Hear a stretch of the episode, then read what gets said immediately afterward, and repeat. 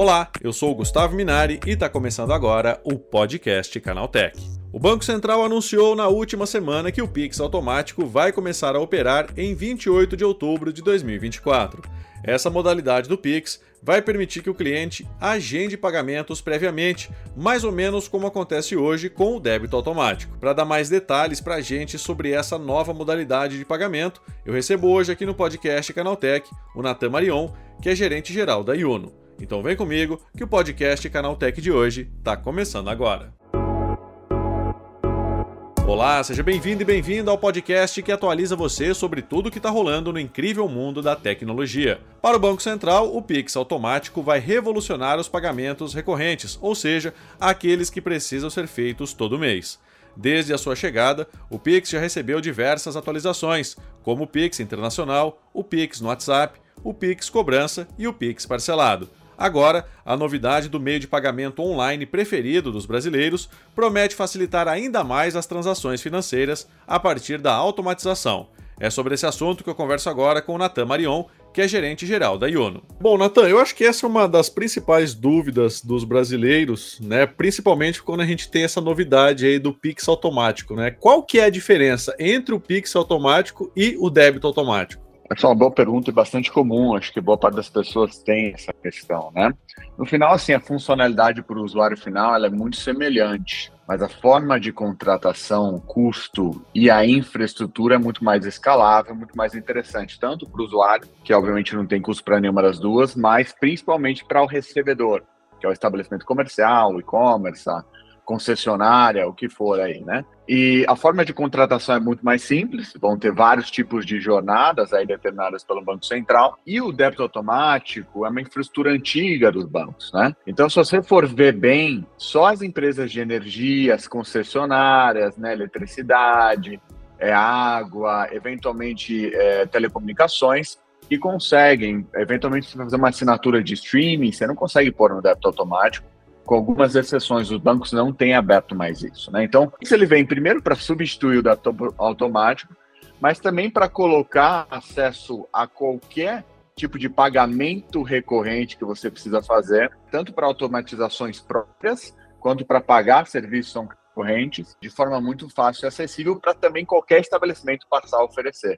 Né? Então, do ponto de vista assim, do usuário, vai ser mais fácil de contratar e do ponto de vista do estabelecimento comercial, dar acesso para todos os estabelecimentos darem essa opção para os usuários pagarem de forma recorrente no Pix. É, agora, Natan, quem que pode usar o Pix automático? Qualquer pessoa, teoricamente, pode usar? Qualquer pessoa, obviamente, tem acesso a uma instituição financeira, né? tem acesso ao Pix. Então, é diferente até da própria implementação do Pix e alguns outros serviços do Pix. Uma das razões do Banco Central ter jogado um pouco para frente o lançamento do Pix automático lá para outubro, né?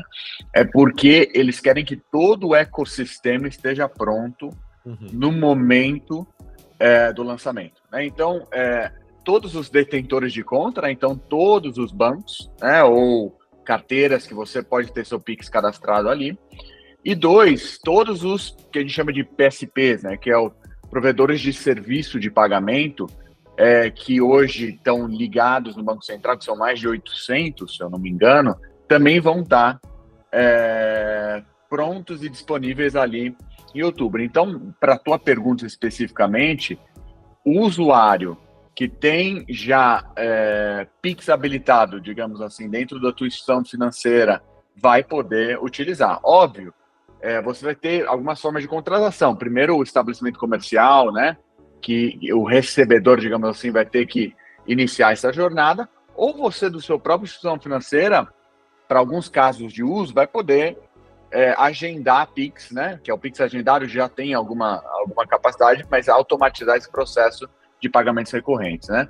Mas o grande caso de uso, sem dúvida, você tem uma academia, né? Por exemplo, você vai todo mês lá, ele vai poder iniciar isso e você vai autorizar dentro da sua instituição financeira é, pagamento de, sei lá, 100 reais por mês, todo dia tal, durante tal período, né? É, e aí você, é, como usuário, vai poder ter acesso a isso. Também os estabelecimentos vão poder ofertar para sua base. Nathan, já que você citou essa coisa aí da academia de ginástica, né? Que tipo de conta eu posso pagar no Pix automático, por exemplo? Os, os casos de uso que o Pix automático está cobrindo hoje são os casos de uso bem semelhantes ao débito automático, que são pagamentos de valor igual mensalmente, né?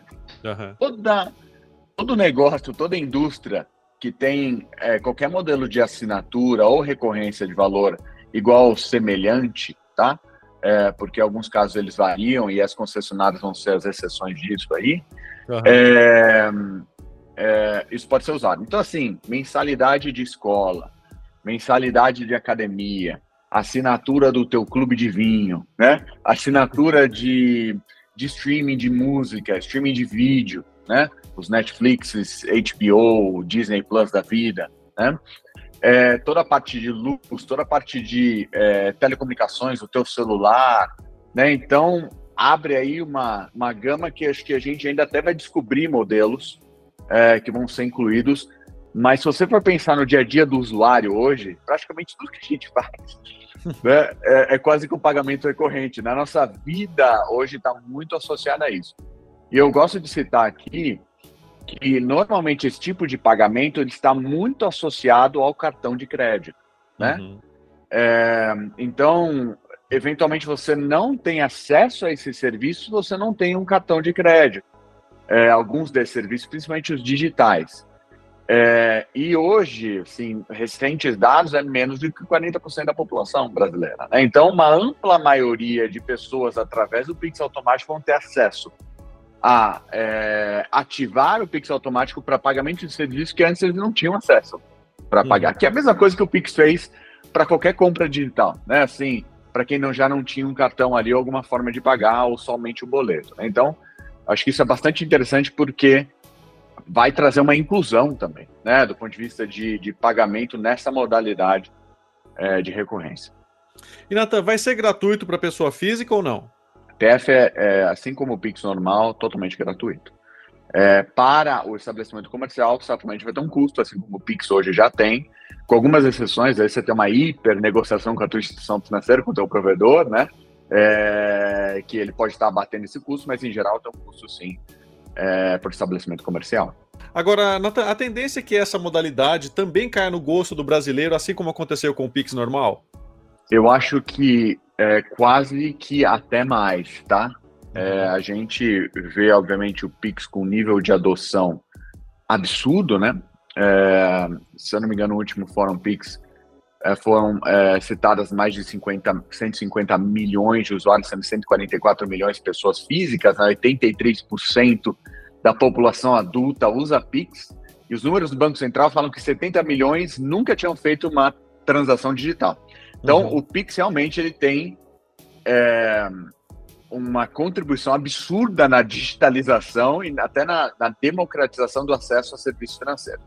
O que eu acho que o Pix automático vai fazer é pegar toda essa base e dar uma modalidade de pagamento para certos serviços que não existiam, né? Por exemplo, condomínio é, ou um serviço de streaming, de streaming. E aí é, eu imagino que, principalmente essa modalidade de usuário pagando, é, né, o, o, P2B, que a gente chama, que é usuário pagando negócios, né, business, você utilizando o Pix para pagar uma compra ou para adquirir algum serviço ou produto, essa modalidade deve explodir com o Pix automático, porque vai dar acesso de novo a pagar certos serviços que antes você não tinha acesso, você não tinha um cartão de crédito. Então, eu entendo, obviamente, que a explosão do Pix, ela ela já aconteceu e, e, e, a gente achou que já estaria no platô, mas mês após mês, em um milhão, um milhão e pouco de novos usuários, né? Mas o Pix Automático vai aumentar ainda o uso por parte dessa base que já é muito ativa, né? Então, a gente, eu pessoalmente estou prevendo aí uma potencial explosão no uso de Pix nessa base que já é enorme, né? E Natan, como é que fica essa questão de prazo, né? Passa a valer a partir de quando, né? Quando as pessoas realmente vão ter acesso ao Pix automático? O, a data oficial do Banco Central é no dia 28 de outubro, né? É o Go Live de 2024, tá? É o Go Live do Pix automático. O cronograma do Banco Central, que foi até anunciado alguns dias atrás, prevê, obviamente, algumas publicações importantes, né? Mas isso muito menos para o usuário final, muito mais para quem é o recebedor, estabelecimento ou PSP, né? Que são a liberação das APIs, catálogo de mensagem. É, então, isso tudo deve começar a ser integrado em meados de 2024 para todo mundo estar pronto é, em outubro. Então, em agosto, setembro são testes aí já em produção, né? E em finalzinho de setembro, desculpa, de outubro, é, onde vai estar disponível e a expectativa é que já nesse dia você já tenha acesso a diversos serviços através do Pix automático.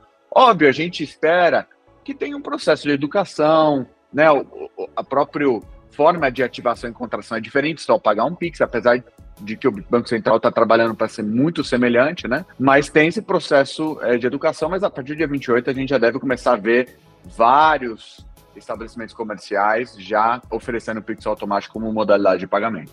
Natan, é isso. Obrigado pela tua participação e pelas tuas informações. Um bom dia para você, hein? Para você também, Gustavo. Muito obrigado. Tá, esse foi o Natan Marion falando sobre as novidades do Pix automático. Agora se liga no que rolou de mais importante nesse universo da tecnologia no quadro Aconteceu Também.